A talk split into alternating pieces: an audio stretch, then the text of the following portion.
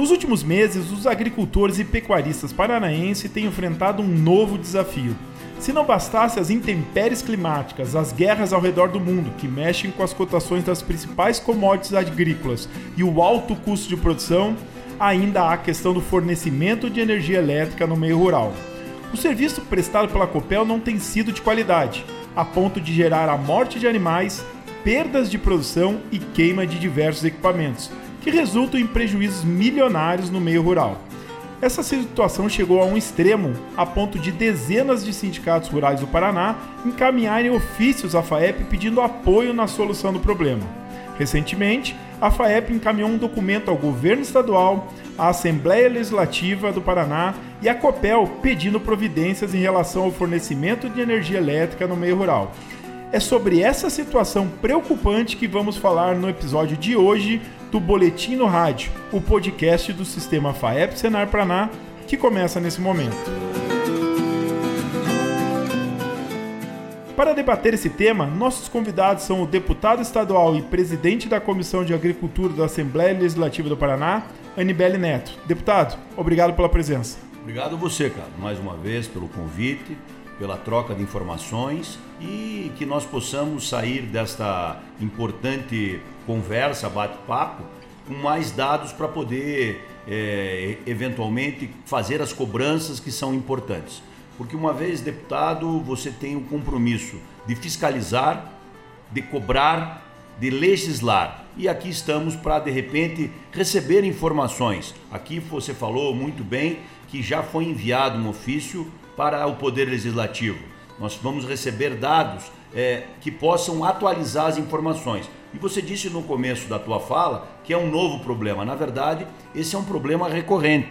Nós, desde que somos agropecuaristas, nós temos vivido o eterno problema das quedas sucessivas de energia, que cometem perdas muito fortes financeiras, não só na cadeia do leite, na avicultura, no fumo e tantas outras cadeias produtivas que às vezes o lucro do produtor, às vezes cai a energia e se perde tudo. Então, assim, é uma, uma bandeira que nós temos e que temos que é, atualizar os dados, fazer as cobranças que são é, importantes e fundamentais, com o intuito de que isso possa ser, se não resolvido definitivamente, mas sim diminuído em muito. E pelo que a gente tem visto, na verdade, ao invés de diminuir, tem aumentado. E isso é muito ruim.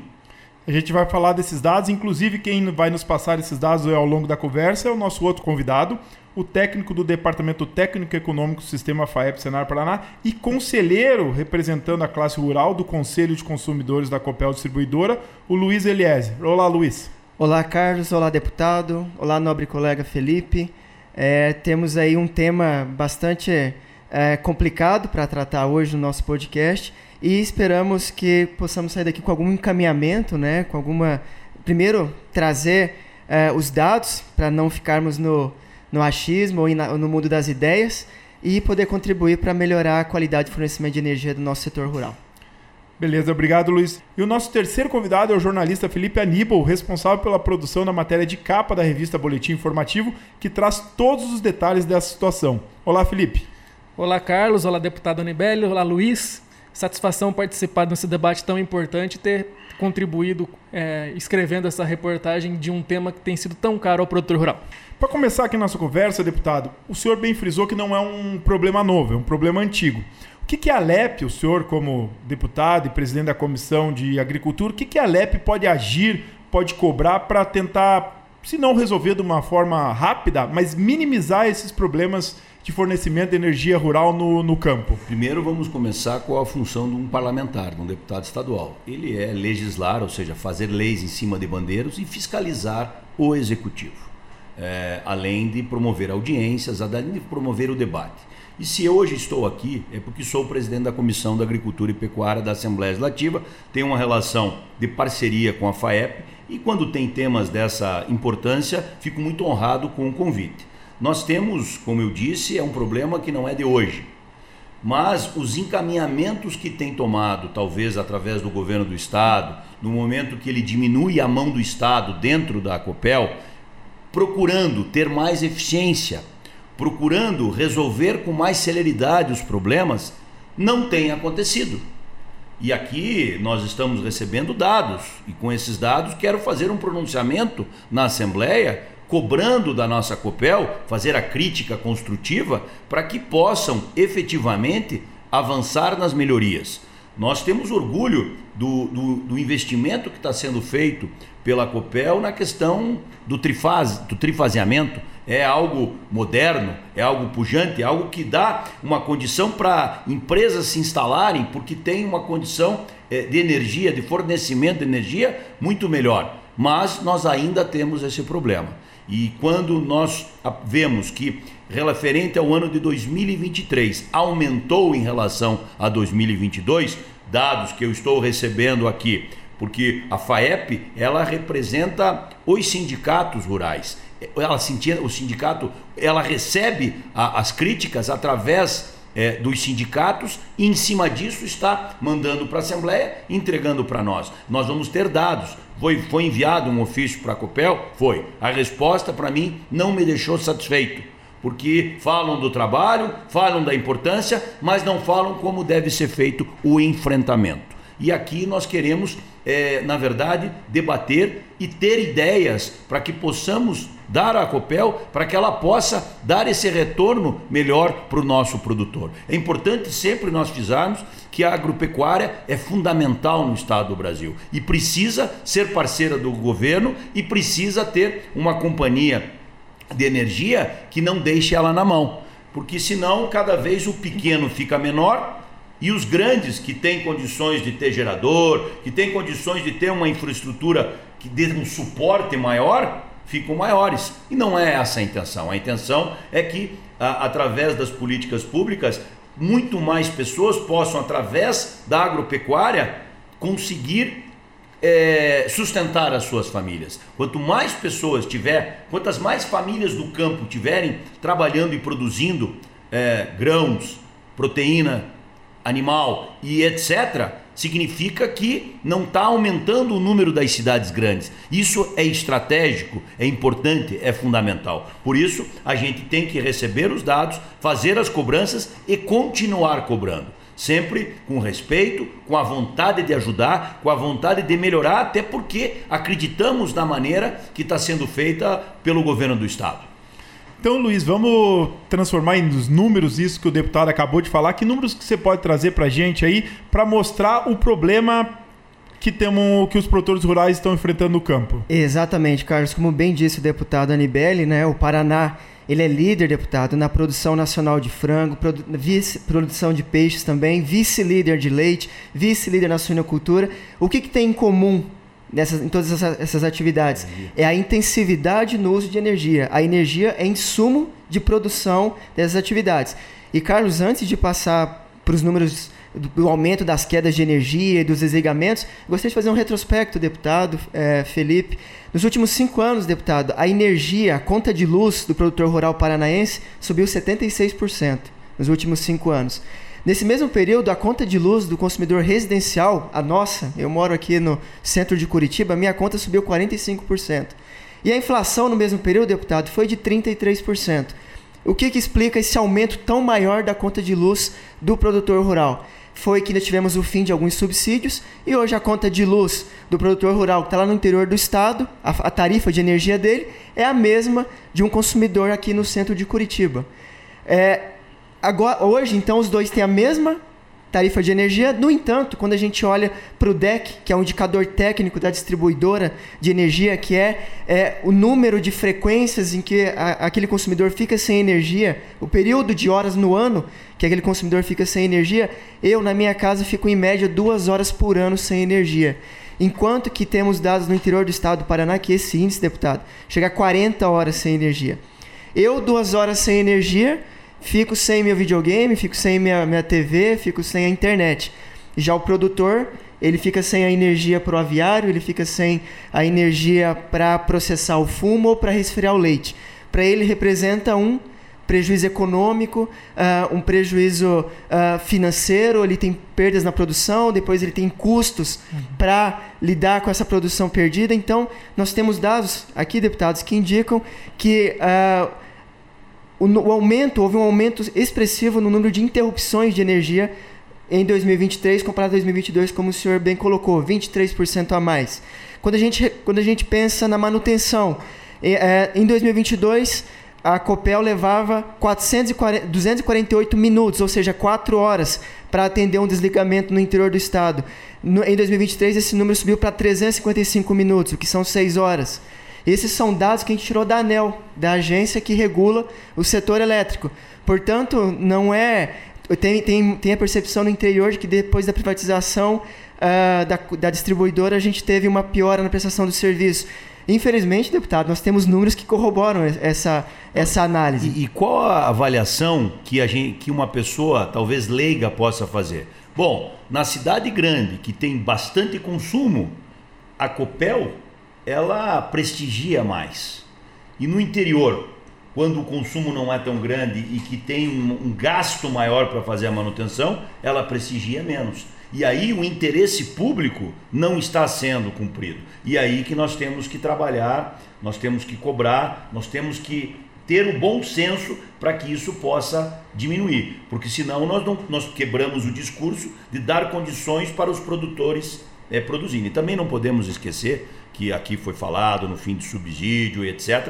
Mas foi dado muita condição para os produtores rurais fazer as placas solares. Eu, que sou agropecuarista, também fiz a placa solar, não me arrependo, indico para todos, foi um grande investimento. O senhor, inclusive, esteve na inauguração da nossa placa solar. Lá em Assis Chateaubriand.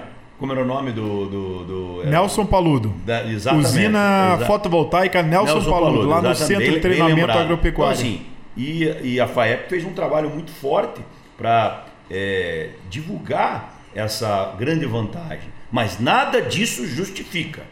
Nós temos que continuar é, é, cobrando a, a, Copel. Hoje o, Estado não é mais o maior, é, não é o majoritário, mas é o maior acionista. Teoricamente a iniciativa privada entrou mais forte, se busca eficiência, mas não pode perder em qualidade. Então, assim, é, é fundamental que é, nós continuemos é, trabalhando, conversando, recebendo informações para que nós possamos, com argumento, com respeito, mas com firmeza, cobrar para que isso possa efetivamente melhorar. Deputado, deixa eu só com, é, complementar isso que o senhor está dizendo e que o Luiz disse também com as palavras do Rodolfo Botelho, que é presidente do Sindicato Rural de Guarapuava, que eu entrevistei para essa matéria ele disse o seguinte: o que, a gente no campo está pagando a mesma tarifa do pessoal na cidade, só que a qualidade do serviço que está chegando para a gente está mil vezes pior. Concordo 100% entre aspas. com o Botelho.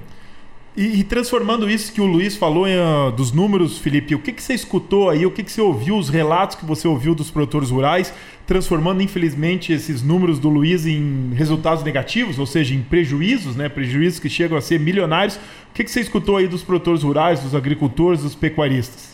Olha, Carlos, o Departamento Técnico Econômico aqui do Sistema FAEP Senar Paraná recebeu esses ofícios que juntos representam mais de 50 sindicatos rurais, 54 sindicais é, rurais do nosso estado, para ser mais preciso, com os relatos genéricos né, dessas condições que o Luiz já, já colocou aqui para a gente, que são basicamente em três pontos. Né?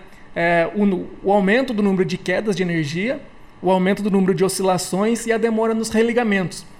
Então, com base nesses números que o Luiz levantou e que nos passou, e com base nos relatos dos sindicatos, a gente tentou pessoalizar esse, esse problema, ou seja, ouvir o que os produtores rurais, alguns produtores rurais que estão enfrentando esse transtorno, tinham a nos dizer. E a gente teve casos, por exemplo, de, de produtores que, com, em razão das oscilações, teve um produtor que perdeu um lote de mais de 15 mil frangos, por exemplo. Temos muitos produtores que, que tiveram perdas em equipamentos, Teve um produtor aqui da região metropolitana de Curitiba, por exemplo, que no intervalo de dois dias ele perdeu quatro motores e um controlador do, do aviário dele. Teve que, que recorrer às pressas ali ao, ao aluguel de um, de um novo gerador para não perder o lote dele. E ele me colocou de uma forma muito dramática que, além do prejuízo financeiro, tem esse peso psicológico de o produtor não ter a tranquilidade de produzir. Ele falou assim: é, a gente é avicultor. É, a avicultura trabalha de forma muito intensiva com a energia elétrica e é uma produção muito sensível. Qualquer mínimo, é, mínima falta de cuidado, a gente pode perder o lote todo. Então, ele, te, ele tinha um único funcionário, eles tinham que se revezar durante a noite para ficar é, vistoriando, né, checando ali a, a, qualidade da ambiência, se não estava tendo oscilação, para não perder o lote.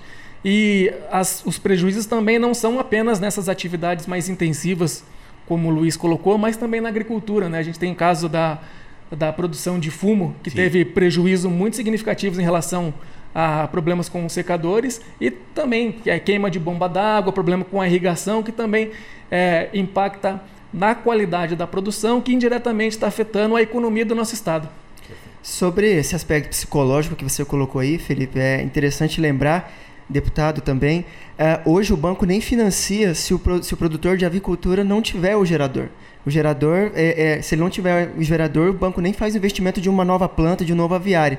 Eu conversei com um produtor de terra boa sobre esse aspecto psicológico, que ele perdeu 80 mil frangos. Então, Olha os funcionários dele começaram a catar os frangos mortos. No primeiro dia, tranquilo. No segundo, o cheiro estava forte. No terceiro dia, os frangos viraram uma gosma. Se torna uma questão sanitária também. Né? Sanitária né? grave. E ele disse que dois funcionários pediram demissão. Não vou, não vou catar frango podre dessa forma. E o produtor ainda teve que arcar um, com um custo, porque esse frango precisava, não podia ser incinerado, ele precisava ser enterrado.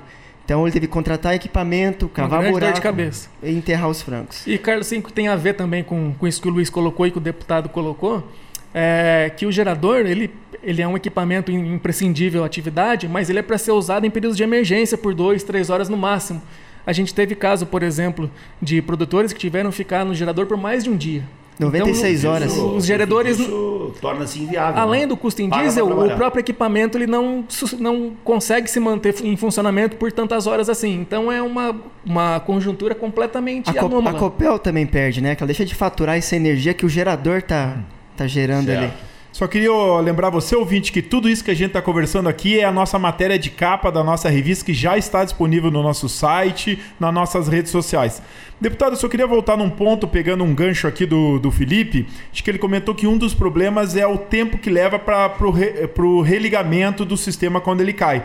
O senhor bem comentou aqui também que a, a Copel passou por um processo, hoje o governo estadual continua sendo o maior acionista, acionista, mas entrou a iniciativa privada. A iniciativa privada, como qualquer empresa que visa é lucro, e também a gente sabe que tem um PDV, né, um programa de demissão voluntária na Copel. O Luiz pode me ajudar com um número, eles preveem... 1.400 funcionários. 1.400 funcionários vão ser... É, eles preveem que vão ser desligados de uma forma ou de outra. 23% da força. Ou seja, a gente vê que num, num momento atual a gente tem demora no re, re, é, religamento do sistema e também aí num curto, médio prazo, uma diminuição da força de trabalho da Copel. Como é que tem sido o diálogo, o relacionamento da Alep com a Do... Copel, digamos assim, a nova direção, entre aspas? Veja, é, aqui foi falado que vai, que tem o PDV, ou seja, alguns funcionários de carreira da Copel têm a possibilidade de pedir o PDV e irem para muitas vezes para iniciativa privada. Né? E aí dentro da linha da Copel, não é que tem menos pessoas trabalhando para recuperar as quedas de energia, mas sim a terceirização, empresas, e deve existir uma cobrança mais forte nesse sentido. É, talvez através de uma legislação, e aí a gente pede ajuda de todos para que nós possamos é, ter, é, ser mais ágil, mais rápido. Se a empresa não entrega o que está combinado no contrato, que se cancela o contrato, que se chama uma nova empresa, porque muitas vezes as pessoas a, a, pega o menor preço, mas o menor preço não é o melhor serviço, não é a melhor entrega da, da qualidade do, do, do, serviço. Então, isso às vezes é difícil, né? Qual a justificativa que foi feita para o Paraná não ser o sócio majoritário e sim ser o maior acionista? para entrar, não ter ah, o problema de, de, perder tempo na lei das licitações, etc. Vamos lembrar o histórico. Teoricamente, é para que a Copel seja mais ágil. Teoricamente, é para que a Copel possa entregar o serviço e não ter problemas com mais agilidade. E é isso que nós esperamos que aconteça. Portanto, é, aqui, é, se lá atrás foi feito esse encaminhamento e foi aprovado e aconteceu, nós temos é que cobrar para que aquelas pessoas que lá atrás imaginaram que iria entregar essa condição não estão integrando e entregando. E aí nós temos que fazer os requerimentos, fazer os pronunciamentos e tentar acreditar, porque acredito no governador, acredito na, na diretoria da COPEL, para que ela possa ter o, a vontade, a capacidade de resolver isso aí. Ô deputado, e como tem sido a interlocução da Assembleia com a, com a COPEL? Tem tido um, um canal aberto, assim, mesmo depois Sim, dessa... Veja, é, o atual presidente é uma pessoa que tem um celular, que recebe, que dá retorno.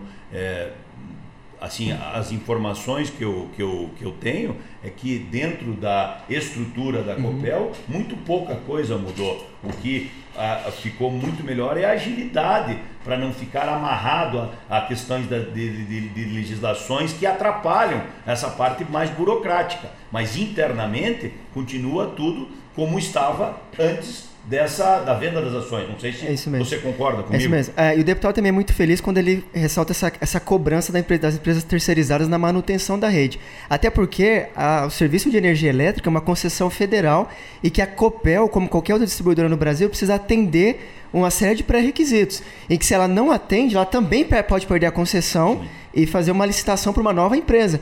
Então, faz sentido a Copel cobrar do pessoal, do pessoal terceirizado, porque ela também é cobrada em nível federal por conta da concessão. E, e talvez, dentro desse bate-papo que nós estamos tendo, eu não digo que seja a solução, mas que seja uma forma de que nós possamos unir tanto a Assembleia, a FAEP, a COPEL, os servidores, para que as coisas possam acontecer. Exato. E como manda o bom jornalismo, vamos deixar registrado aqui, né, Felipe, que a gente obviamente procurou a Copel, a Copel é, confirmou que recebeu o ofício da FAEP, confirmou que recebeu as dezenas de ofícios dos sindicatos rurais do Paraná, respondeu um por um o, o, os ofícios, inclusive respondeu o da FAEP como deputado, como o Luiz é, deixaram registrado aqui. Então a Copel também está a par de tudo que está acontecendo e, obviamente, está se mostrando aí é, participativa na solução e, do problema. E quero acreditar com a melhor das boas vontades, que tem toda a intenção de resolver. Não é a intenção da Copel deixar o produtor na mão, deixar de vender energia, dar problemas. Não é essa a ideia. Agora, temos que cobrar, temos que receber as críticas, entender e tentar fazer com que isso diminua. O desafio é 2024. Nós temos daqui um ano uma conversa aqui de, olha, tudo aquilo. Vamos lembrar que isso foi o ano, o ano passado que aconteceu a mudança na legislação, o ano é. Então assim, esse ano vai ser o primeiro ano que vai ter dessa novo modelo. Uhum. Vamos imaginar que vai ser mais eficiente, mais ágil e que as coisas possam efetivamente na ponta pro produtor dar uma energia, um serviço de melhor qualidade. Sobre essas respostas, Carlos, realmente a Copel respondeu cada um dos sindicatos. Eu estou aqui, inclusive, com a resposta que a Copel deu para o Sindicato Rural de Guarapuava, lá do presidente do Rodolfo Botelho. Eles, eles, eles chamaram atenção para a questão das intempéries climáticas, uh, defeitos de materiais, uh, choques com o poste, citaram até o vandalismo. E pediram para o Sindicato Rural e para o município um prazo de 90 dias que eles fariam uma expensão e manutenção em toda a rede uh, de todos aqueles produtores que nós encaminhamos às unidades consumidoras. Uh, não tenho ainda o ofício dos outros sindicatos rurais, mas imagino que foi na mesma linha. Então, portanto, o deputado da COPEL pediu 90 dias para uma inspeção geral nessas redes. Ah, legal. Esse é um assunto que teria um bate-papo longo ainda, mas a gente está chegando ao final do nosso tempo. Então, essa edição do Boletim no Rádio fica por aqui. Eu quero agradecer ao deputado Anibele Neto pela participação. Sei que a Alep vai ficar em cima representando os produtores rurais. Quero agradecer também ao Luiz aí por todo o levantamento de dados aí, por estar tá acompanhando. Inclusive, ele faz parte aí do conselho da Copel Distribuição. Ao Felipe Aníbal aí, que se empenhou na produção dessa revista e também participou aqui do nosso podcast. E se você quer ouvir outros episódios desse podcast, eles estão disponíveis no nosso Spotify e também no nosso site, no www.sistemafaep.org.br, na seção rádio. Outras notícias sobre o agronegócio você pode acompanhar no nosso portal, na nossa revista impressa, que a capa, a matéria de capa dessa edição é isso que a gente debateu nos últimos 25 minutos, e também nas nossas redes sociais e no nosso aplicativo disponível no Android e também no iPhone. Estamos no Facebook, no Instagram, no LinkedIn, no Flickr e no YouTube. Basta procurar por Sistema FAEP. Então é isso, pessoal. Muito obrigado a todos. Obrigado por vocês nos acompanharem nesses últimos minutos aí. E a semana que vem tem mais um episódio do podcast Boletim no Rádio. Um grande abraço.